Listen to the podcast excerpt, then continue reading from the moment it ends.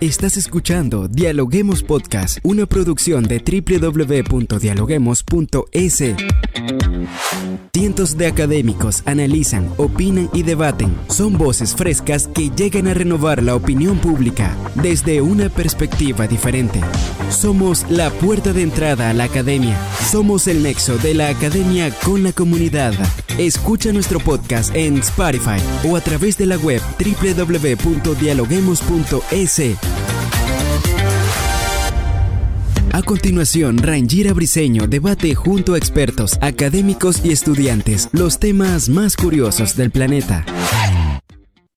Hola, ¿qué tal amigos? Como siempre, le damos la bienvenida a todas las personas que se conectan en el Ecuador y en el mundo a través de la www.dialoguemos.es a un nuevo podcast. En esta ocasión vamos a abordar el tema económico porque no solo vamos a hablar del alza de la leche, sino de otros productos de la canasta básica del ecuatoriano que han aumentado de precio en estos últimos meses. Como siempre, para hablar de este tema nos acompaña Guillermo Franja, académico de la Universidad Ecotec. Bienvenido a Dialoguemos Podcast, Guillermo.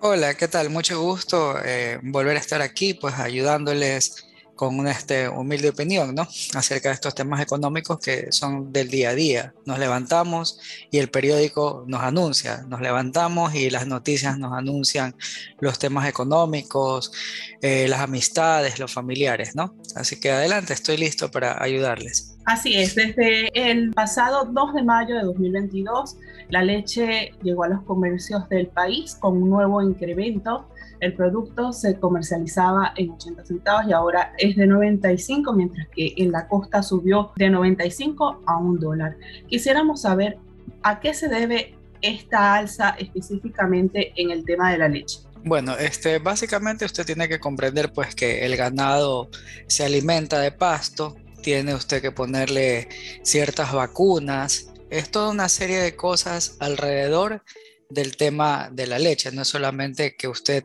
coge y tiene la vaquita y ya está, sino que involucra pues tener una cabeza de ganado, porque así es como nosotros le conocemos, ¿no? Los hacendados siempre se preguntan cuántas cabezas de ganado tienes. Y hay diferentes tipos de ganado, ganado que es para carne y ganado que es justamente para la producción de leche. Este que es la producción de leche siempre se da en climas que son un poco más temprados, más fríos, porque justamente esa temperatura baja es lo que hace que la vaca produzca mucha más leche. Adicional a eso, no es que son maquinarias, pero digámoslo que una vida útil en producción de leche de una vaca va decreciendo a lo largo de los años. Entonces usted puede tener eh, una vaca que le rinda 10 años buena leche, pero ya luego poco a poco va disminuyendo su producción y eso hace que usted tenga que ir haciendo una escalada de reposición de reses para que eh, pueda darse. Entonces todos esos factores, querramos o no, influyen, porque también eh, hay ciertos productos que son importados dentro de esto que han ido subiendo de precio por el tema de las materias primas, por el tema de, la, de los costos de los contenedores. Entonces, lógicamente, la leche de precio al productor, que es la que nosotros debemos tomar en cuenta, realmente está en un precio de 0.28, 0.25, pero se tuvo que hacer el ajuste. Entonces, el que vende la leche, el que la procesa, el que la pasteuriza, el que la pone en leche descremada, leche semi-descremada, le pone el cartón, la funda, lo que sea, lo que hace es trasladarnos a nosotros, que somos los usuarios finales de esa leche. Entonces el incremento en el precio al productor hace que se haya, haya un incremento en el precio final.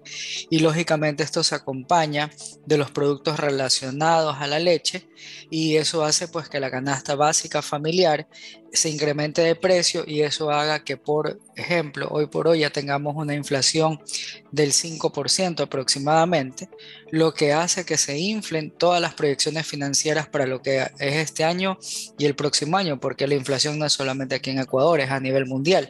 Y tenemos esa escalada que si usted la contrarresta, nuestros ingresos no aumentan, pero los costos y los precios sí. Guillermo, usted hace referencia a un punto muy importante y es a la inflación que según cifras del Instituto Nacional de Estadísticas y Censos, este índice es el más alto registrado durante el último año. Pero aparte de la leche, quisiéramos saber ¿qué otros productos de la canasta básica tienen nuevo precio? Una cosa es la esfera real de la economía y otra cosa es la economía como tal.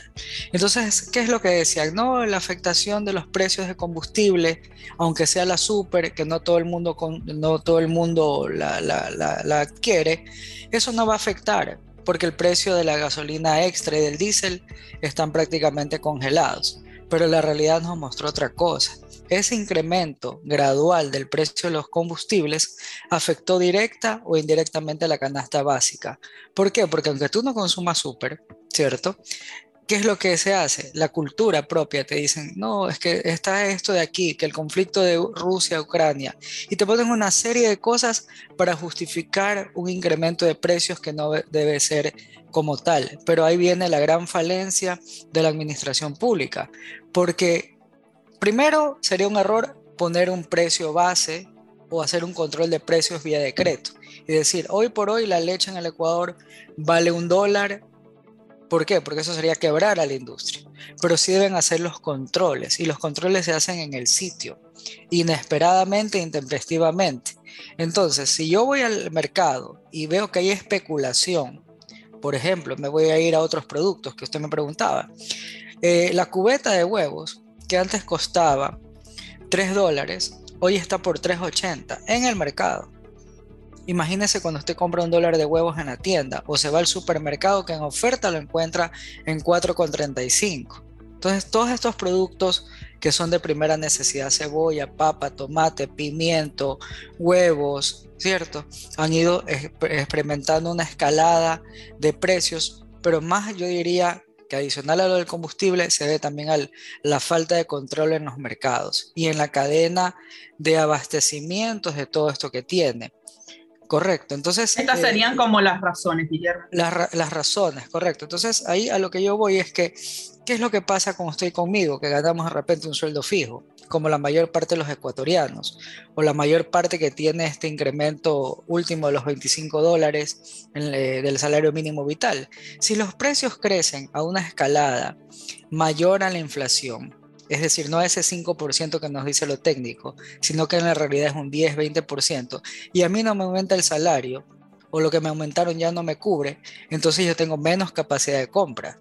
Me explico, si antes yo tenía una capacidad de compra con una leche de un dólar y ahora vale 1,25 o una leche que valía 70 y ahora vale 95, entonces lógicamente yo tengo que ir a empezar a qué cosa? A utilizar los productos sustitutos.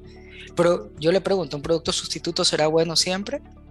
La leche es parte fundamental del calcio, de muchos nutrientes en la salud humana, pero yo puedo optar café negro, café con leche, puedo comprar y hacer café pasado, puedo tomarme un agua aromática, puedo tomar algún otro producto, pero al final eh, me puede estar afectando, entonces va a ser peor el remedio que la enfermedad. Pero definitivamente la inflación a mí lo que me hace es restringir mi capacidad de compra o modificar mis hábitos de consumo para que el presupuesto me alcance. Pero ¿cuánto necesita más o menos un ecuatoriano para poder comprar o adquirir productos cuando el sueldo mínimo del Ecuador no alcanza lo que la canasta básica requiere? Eh, ¿Qué es lo que dicen los técnicos? Que esa canasta, hay la básica y la normal, ¿no es cierto? Hay dos tipos de canasta que manejamos aquí en el Ecuador. La una es la básica, básica, y la otra es como la extendida. Ahorita el nombre técnico no importa, lo que importa es el concepto. Estos técnicos le dicen a usted que para poder comprar, cada hogar tiene un ingreso de 1.5, es decir, una persona tiene un sueldo normal de 425 y el otro por lo menos debería tener un ingreso de la mitad de eso para poder cubrir la canasta básica. Correcto. Entonces, bajo ese concepto, yo siempre voy a tener, pues, para cubrir la canasta básica, porque trabajan 1.5 personas en el hogar. Y si trabajan dos personas o tres personas en el hogar, pues yo me muero de la risa. Pero la realidad no es esa.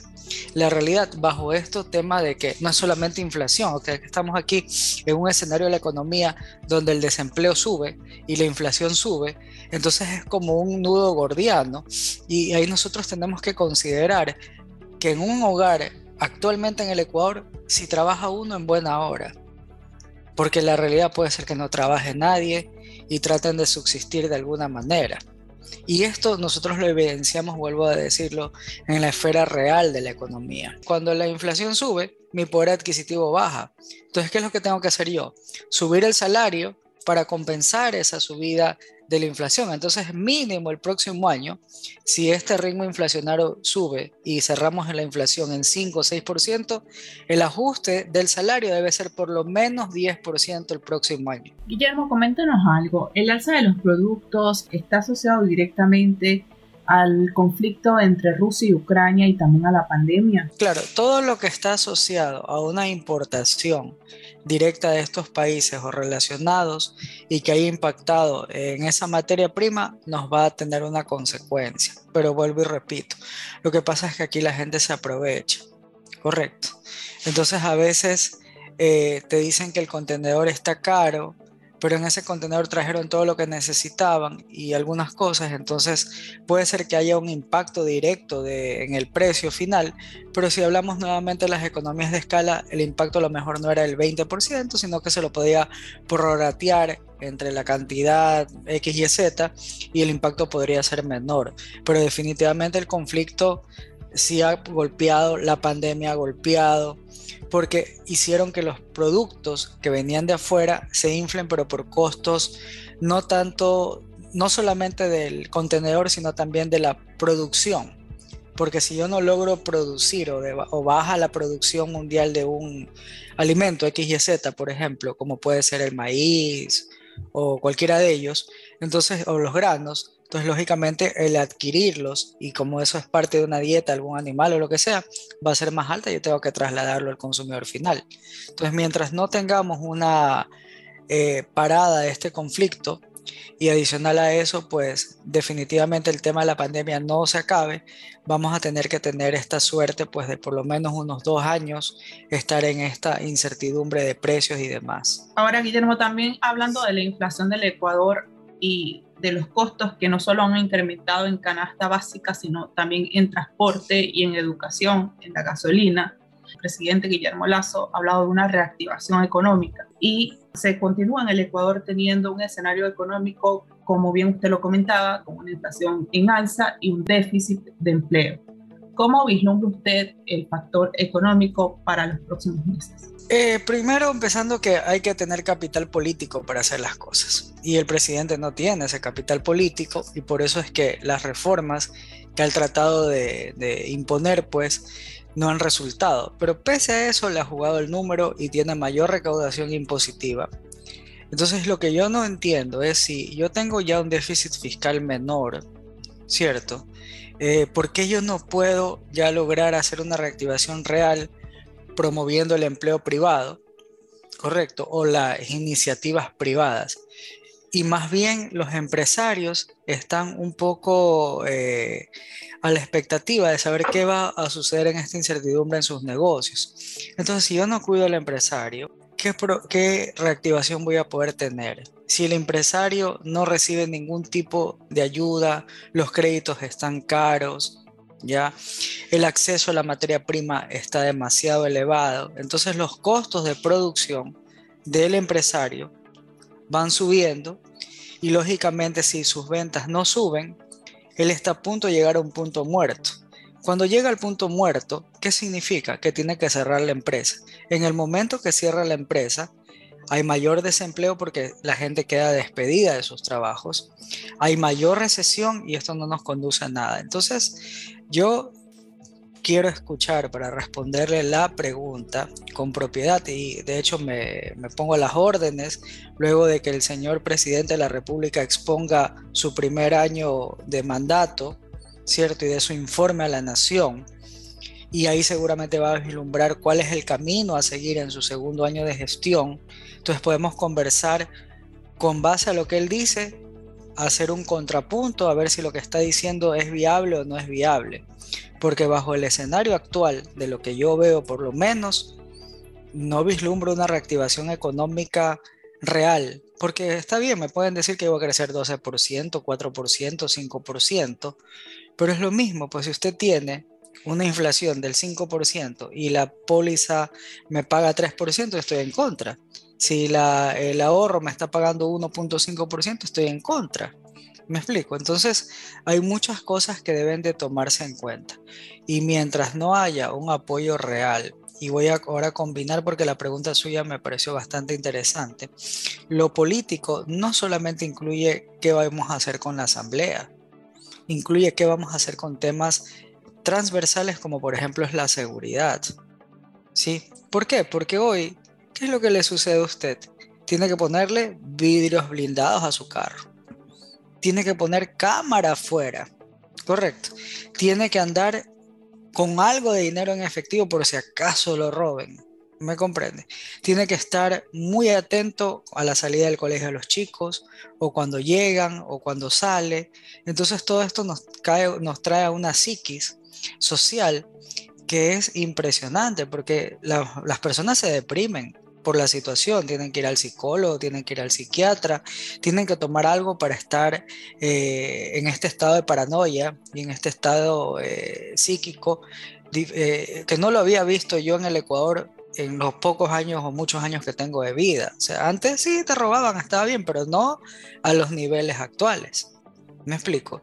Y, eso también tiene que ver con una lucha frontal al narcotráfico, Sí, porque aunque tengan el músculo financiero, el narcotráfico jamás le puede ganar al Estado. Usted puede tener todo el poder, pero usted no va, usted le puede ganar como narcotráfico a un buen Estado, un Estado de derecho, un Estado que no es fallido, le puede ganar una batalla, pero no le puede ganar la guerra, porque hay que empezar a limpiar la casa. Si vamos a, no vamos a decir el presidente, ¿cierto? Pero alguien cerró el municipio de Guayaquil 60 días y dijo aquí yo tengo que cerrar para ver qué hay, qué saco, qué pongo, cómo barro. Y luego tuvimos una, una administración política, económica, que ha servido un modelo de desarrollo con sus críticas y sus buenas cosas, pero que ya llevamos 20 años con ese modelo de desarrollo. Me explico, en el caso de Guayaquil, que fue a partir de un estado de, de pobredumbre única ya, para los que tienen memoria se deben acordar cómo era el municipio de Guayaquil antes de que lo coja esta administración del expresidente ya difunto, ¿no? ¿Alguna reflexión final, Guillermo, que nos quiera dejar? Traten de buscar la forma de generar ingresos. No solamente un empleo formal nos genera ingresos, siempre hay alguna actividad extra que podría generarlo, ¿correcto? Ejemplo, las mamás que tienen habilidad para control de tareas, pueden coger algún control de tareas. Aquellos que tenemos habilidad, qué sé yo, para dar clases fuera de, de, cualquier cosa lo podemos también hacer. De repente alguien tiene mucha habilidad en las manos y puede dedicarse a hacer este tipo de negocios al principio informales, que luego los pueden ir formalizando, pero para generar ingresos. Y acuérdense que también una forma de generar ingresos sin hacer nada es gastando menos.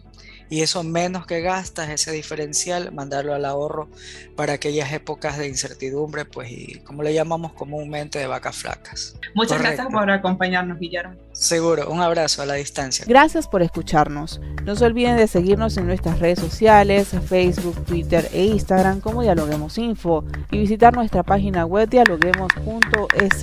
Soy Rangira Briseño y seguimos dialogando en podcast.